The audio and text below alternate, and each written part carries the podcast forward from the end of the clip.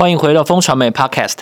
你现在收听的单元是热议华尔街，这是一个国际财经的快速胶囊。每个礼拜四带你了解这一周《华尔街日报》的要点新闻，帮你迅速补充营养，看懂世界财经大小事。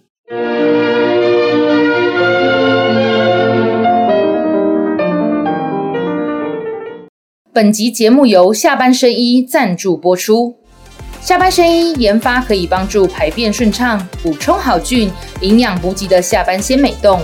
好吃 Q 弹的果冻不仅成分温和、方便携带之外，还能让您排空舒畅有感。上班很辛苦，也要记得照顾自己的身体哦。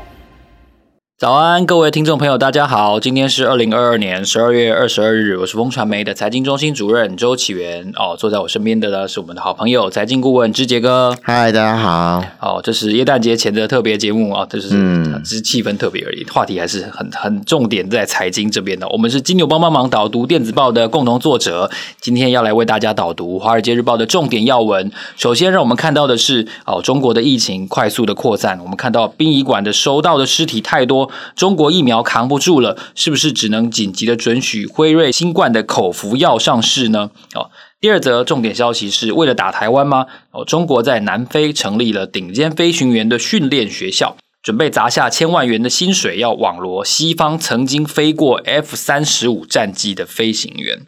第三则消息呢是金融方面的消息，在大跌了百分之五十之后，特斯拉的股价哦看起来好像还没有见底，那它可以买吗？本益比还是高达三十二倍哦，确实是蛮高的。除非做到了一件重要的事情，否则投资人最好再等一下。第四则消息呢是内账给不给看？美国密派三十名的金融专家，花了好几周的时间，在香港审查了中国在美上市公司的财报。究竟这些中概股的下市危机解除了没有呢？最后，我们将深谈的话题是金融的话题。我们要展望一下二零二三年十大经济预测哦，究竟哪些预测可能会成真呢？哦，在全球衰退以及中国重新开放的这个雄牛对决的氛围当中，我们会看到一个怎样的二零二三年的全球金融市场呢？首先要来跟大家简报的是。其实有点沉重哦，甚至是过去这三年哦，特别是二零跟二一年初，我们在全世界看到的一个场景，就是说新冠病毒快速的扩散。中国在这个二十条的新的防疫要求出台了之后呢，突然间全国就也不能说大解封了，就是全国跑步进入疫情哦，这个这个情况是是确定的。所以现在全国各地看到的情况其实有点混乱，对不对？好像说殡仪馆混乱，殡仪馆尸积如山，这个听起来是是蛮沉重的一。对，我觉得这一篇这个《华尔街日报》报道了这个确实有现场感十足哈。大家这个如果看文章的话，会发现他们这个在这个北京这么混乱状况，怎么样去做这个报道？他其实是这个啊伪装成家属，然后打电话到殡仪馆，然后假装是他有需求，就问殡仪馆的情情况。然后殡仪馆接电话的人呢，是一位女士，然后她就说：“哇，我们现在真的是这个没有办法接纳更多的这个遗体了，主要是因为他们每一天处理本来的哈产能是三十到四十人。”就他们现在处理的需求，竟然是到两百人，其实没有办法处理这么多的遗体，所以这个啊、我们的标题是写殡仪馆收到尸体太多，这个其实有点沉重了。其实这个罪魁祸首其实还是中国政府啦。然后中国政府其实这个大家现在看不到这中国确诊的人数了嘛？哈，然后呢，这个呃，我们也不知道实际的状况。老实讲，盖牌啊，然后冰斗啊，这个厚脸皮的状况，我觉得这个中国政府。政府实在做的有点差劲哦，特别是这个之前声称自己的这个防疫做得非常好，可是呢，最后却要这个大家承受这个苦痛哦。我觉得这个中国政府在这边哦，老实讲，他的假面真的被大家看得十足十了啦。那主要是几个原因啊，当然是政策的问题啦哈，另外就是疫苗不利啦哈，还有他的这个药方不好。那所以在华尔街日报呢，其实他做了很多。中国这次疫情爆发的报道，那有一个其实还蛮有趣的，就是这个他在默默呃准许了这个辉瑞的新冠口服药上市。本来大家知道辉瑞这个 BNT 或 BNT 都不准到中国去，特别是疫苗哦。这次他偷偷开放啊，悄悄开放。在这个电商平台里面哈，它这个巧巧的诶，大家觉得诶，其实买得到辉瑞这个药品呢？老实讲。这个也是这个，我觉得中国政府救急的方法啦。虽然政府不利啊，可是大家其实民众的想法，或是这个应对方法，其实还蛮多的。这个我看到就有一个非常好玩的广告，他就说这个他有一个广告，就是一位美女，他说我专门这个陪护小阳人，哦，小阳人意思就是说。这个染阳的呃测试是阳性的人，然后他说本人这个经济困难，然后可是呢，我愿意承接小阳人所有的业务，然后做饭呢，他要收费八十块，然后喂药呢四十块，物理降温呢可能就给你一些冰块啊、冰敷啊，要一百八十块，然后简单量体温也要二十块，收拾屋子就贵了哈，收拾屋子可能要一百五十块，一千五百块。哦。他说这合法经营，诚信为本，他还说，哎，如果说有这个生命危险，他是不接的，意思是说，其实，在政府哈这个措施或疫苗不利的状况之下，其实中国人先想尽办法去去这个解决自己的难题。然后，这个我们也看到，这个北京除了这个殡仪馆产能不足以外，其实快递的产能也非常不足哈。这个大家看到，其实在街头上或仓库里面就堆满了要。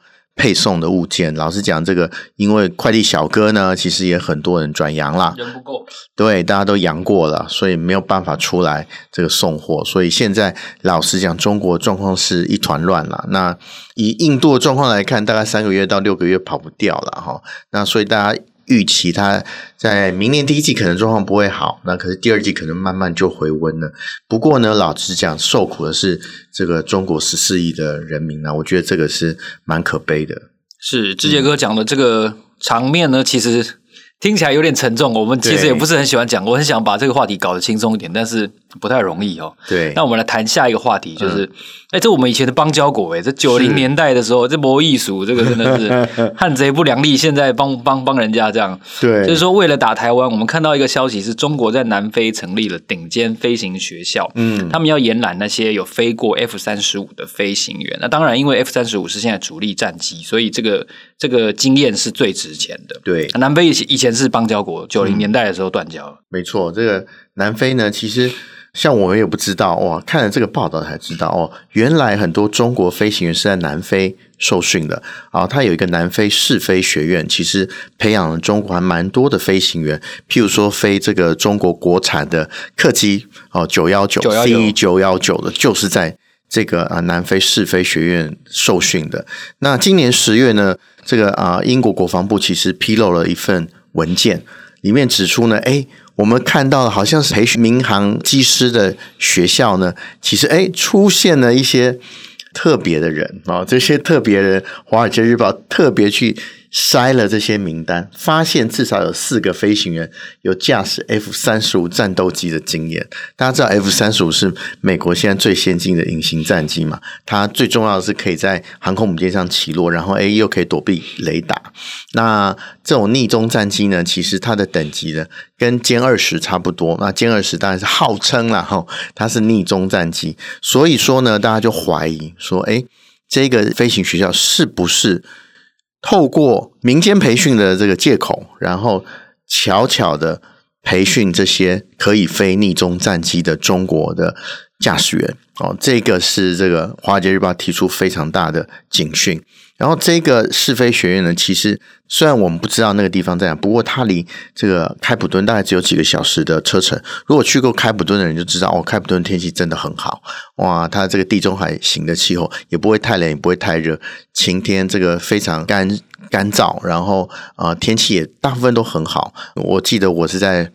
十一月的时候去，哇，那时候初夏的时候，那时候的花正开，然后非常棒的这个气候，所以是一个驾训班的概念。对，然后在这个度假胜地有一个驾训班，然后呢，他招募了这些啊、呃、有非战斗机的经验的西方的啊、呃、驾驶员。我觉得这个是必须要我们注意的。大家知道歼二十最重要对对付的是谁？当然是台海嘛。好、当然是这个为了可能的台海冲突，所以是不是中国真的悄悄在南非，然后培训这个呃可以飞逆中飞机的驾驶员？我觉得这个大家可以这个好好仔细观察，会不会造成台海更进一步的威胁？我觉得这个是我们有关单位需要注意的。这个已经超过了这个财政部与金管会与央行的 新闻范围，这已经是国防部的范围啊。国防部范围，把这个真的重点的讯息呈现出来啊。嗯，那所以我们回到比较金融的我们主场的话，就特斯拉这件事情，我觉得是非常有趣的，因为前两天才投票说，大家愿不愿意让他继续当。这个推特的 CEO，然后大家都说不要，因为五十七点五，假设是一个总统大选的话，五十七点五的这个否决的这个比率已经算相当的高了。嗯，所以看起来大家看他是蛮不爽。特斯拉股东就说他股价因为真的跌很多，真的啊，这不是分割的问题，这个是这个是大家对他有一点信心危机了。对，看他东搞西搞，这样真的没错，太可怕了。我觉得这个是一个显而易见的原因啦。一个人再怎么聪明，一兼两个这么重要的工作，老实讲，这头脑可能都没有办法，还去看世界杯。而且他有各位看嘛，他有九个小孩，对，还对啊，飞到卡达去看世界杯。哇，在这么公事这么忙的状态下，还去看世界杯，哥真的贵了，真的这个时间管理真的太厉害了。不过呢，这个《华尔街日报》有说，它其实跌了五十趴。其实我看了一下，今年到现在，从今年一月到现在，其实不止五十趴，跌了六十二趴，快六十三趴。其实。是蛮重的跌幅哈，大家当然考试他在 Twitter 接 CEO 的问题，然后 Twitter 其实搞了一大堆事情出来哈，然后这个争议不断哦，然后恢复川普的这个账号，大家也不领情。最重要是特斯拉的股东，老实讲，Twitter 因为已经私有化了嘛哈。特斯拉股东，我觉得是受害者，然后当然特斯拉现在我们看到它的生意订单还是不错。那这边提到说，他如果能做到这件事的话，第一个当然是，诶，如果他能够从 Twitter 这边的注意力转移过来，或是特斯拉有新的 CEO 哦，当然是可以这个让特斯拉可以专注在特斯拉的本业上面。另外一个很重要就是它产能不够。我现在看到其他中国产能碰到这个疫情的状况，其实也非常吃紧。另外呢，其实《华尔街日报》提到一个有点这个寓言故事的状况哦，他就说，如果说他造特斯拉速度能像手机那么快的话，因为其实现在 demand 其实远远超过 supply 了哈。那特斯拉大家如果订车的话，Model Y 好不容易。最近到台台湾来了哈，不过它订单还是非常非常的多哈。那它没有办法 deliver 的原因，就是因为它产能不够。那汽车没有办法像啊手机生产这么快，那它也没有一个叫红海的 代工厂帮他代工。也许以后有啦，不知道他会不会把单子丢给红海啦。那在这个这些状况底下呢，其实特斯拉哈从快四百块跌到一百五十块，我觉得这个我相信特斯拉投资人都引颈期盼哦。特斯拉会有新的这个管理阶层的出现了，然后让这个 Mask 可以决定一下，他要 Twitter 呢，他要照顾 Twitter 先呢，还是照顾特斯拉先？听说两个都不想要他继续当 CEO，哦，对，都很讨厌，这这就这就尴尬了。对对对，这个情况就就蛮有趣的。嗯，那接下来还是一个关于美股的新闻哦，就是中概股跟美国这个审查之间的一些角力，其实。持续相当长的时间，我记得应该从我们《华尔街日报》这个专案开始到现在，没错，应该有三四年的时间。嗯、那美国现在派了几十位专家在香港审查财报，对这个事情能够让嗯中概股的所谓的信任危机或者说下市危机得到解除吗？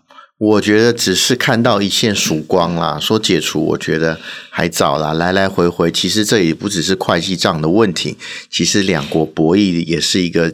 其中其中很大的这样关节啦，可能会计变成一个工具而已。不过呢，这一次这个两两国真的有破冰的感觉了，因为美国真的派了三十名专家，花了九周的时间，然后到香港审查。中国在美上市公司的财报了，老实讲，这是一个非常这个好的进展。配合最近这个在美的中概股呢，其实也有一定的反弹。我觉得大家都以正面来解读这个事情，然后特别是他们在这个在这次停留在香港的时间，其实比平常的时间哦，他们运作时间多了三周。我觉得这个三周呢，也许是好事情，也许是坏讯息哈。那坏讯息说，哎，其实这个呃事情比他们想象的复杂，可能花比较多的时间。好事情呢是，哎，他们没有马上掉头走开，哦，真的想要化解其中大家的这个争执或难题。我觉得这个是比较正面的讯号了。哦，综合来看，我觉得二零二三年中国的状况应该应该不会比今年更差了啦。哈，那也许就在美中国。呃的上市公司，也许会是一个啊测温器哦，可以先感知这个啊春天要来的这个气氛。我觉得这个至少是一个友善的举动。所以志杰哥我们已经在经济预测了，对不对？啊，经济预测，十大经济预测，嗯。这时候就是经济预测的这个热季啊，对不对？大家都说啊，明年会怎样？明年会怎样？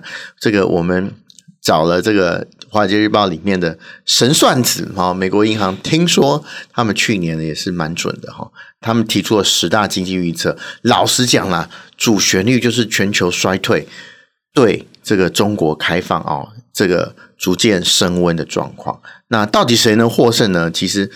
这个啊，美美银美林其实也没有提出标准的答案，不过他确实提出了十个面向，我们可以看一看。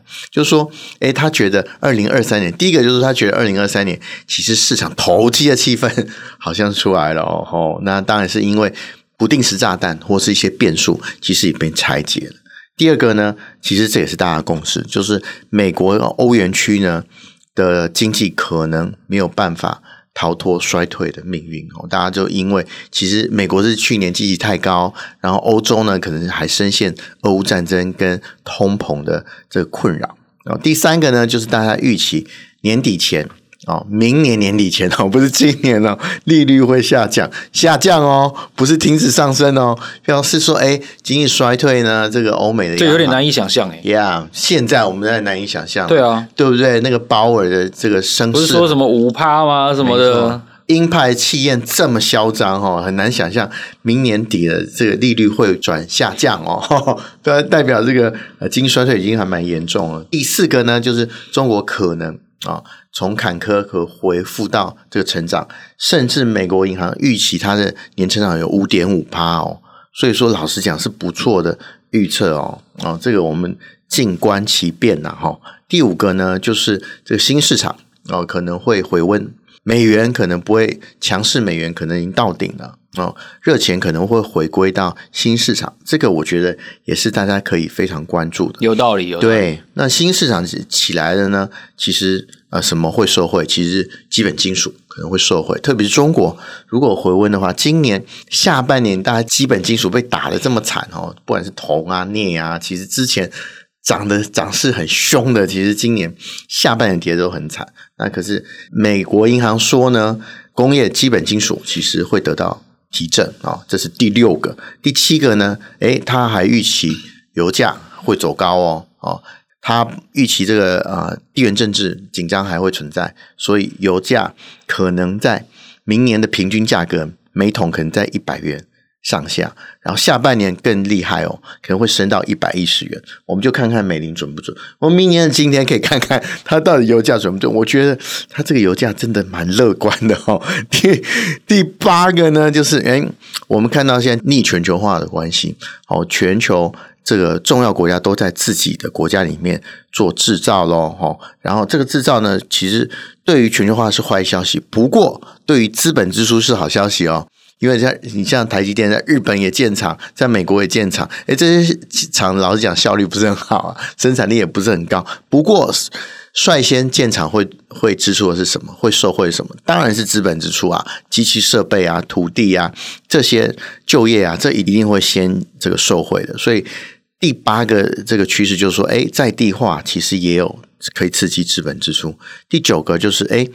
通膨，消费者对通膨压力可能有点缓解，诶，这个对大家而言其实是个好消息啦，哈！大家知道吗？这个如果说我们今年的变数都有一个某程度的消失的话，通膨压力确实可能二零二三会比二零二二年小一点啊。第十个呢，最后一个啦哈，就是诶，其实大家借钱会更有利了，因为利率没有那么高哈。对于台湾的房贷族而言，压力可能会稍稍减轻一点。这个金融业者呢的这个信用信贷市场呢，老实讲也会更活络。我觉得这个是好事啦。很多人预测，像 Barons 也预测，这个如果大家看到这些 Barons，就是美国最重要的投资的周刊，它的封面设计就是蛇头。虎尾，二零二三年，蛇头虎尾，对，蛇头、就是、反过来了，对，反过来就是今年年初可能不好，下半年可能这个资本市场整体资本市场可能就会日渐活络。这个是 Barron's，我看到美林的这十项预测，老实讲，跟他也有某个程度的呼应啊。希望二零二三年对投资人来讲，会有一个比二零二二年还好的一年。嗯，对，我们提提出这些预测哦，其实不是要大家说要买什么要买什么，其实是给大家一个思考的方向。对，就是现在十二月一定。你会买什么？你会买新手账嘛？吼，然后你会开始看一下明年有什么假期嘛？嗯、那你既然会对你的时间啊、你的工作啊做出一些安排，然后你又快要拿到年终奖金了，在这样子的这个嗯情境底下，你应该要怎么样好好安排跟运用你的钱、你的财富哦、你的资产？其实是我觉得在年终、在岁末的时候一定要做的一件准备跟盘点了。所以希望有年终奖金啊，对，提供给大家，提供给大家参考了，这样子。嗯，那。非常感谢大家的收听，这里是热议华尔街节目。每个礼拜四早上的八点呢，我们会在这里为大家导读华尔街的重点要闻。哦，如果你想要知道更多最新的消息的话呢，欢迎你透过节目资讯栏当中的连结，订阅我们发送的免免费电子报。每周会有三封，为你快速掌握国际财经大事。让我们下周见喽，谢谢，拜拜，拜拜。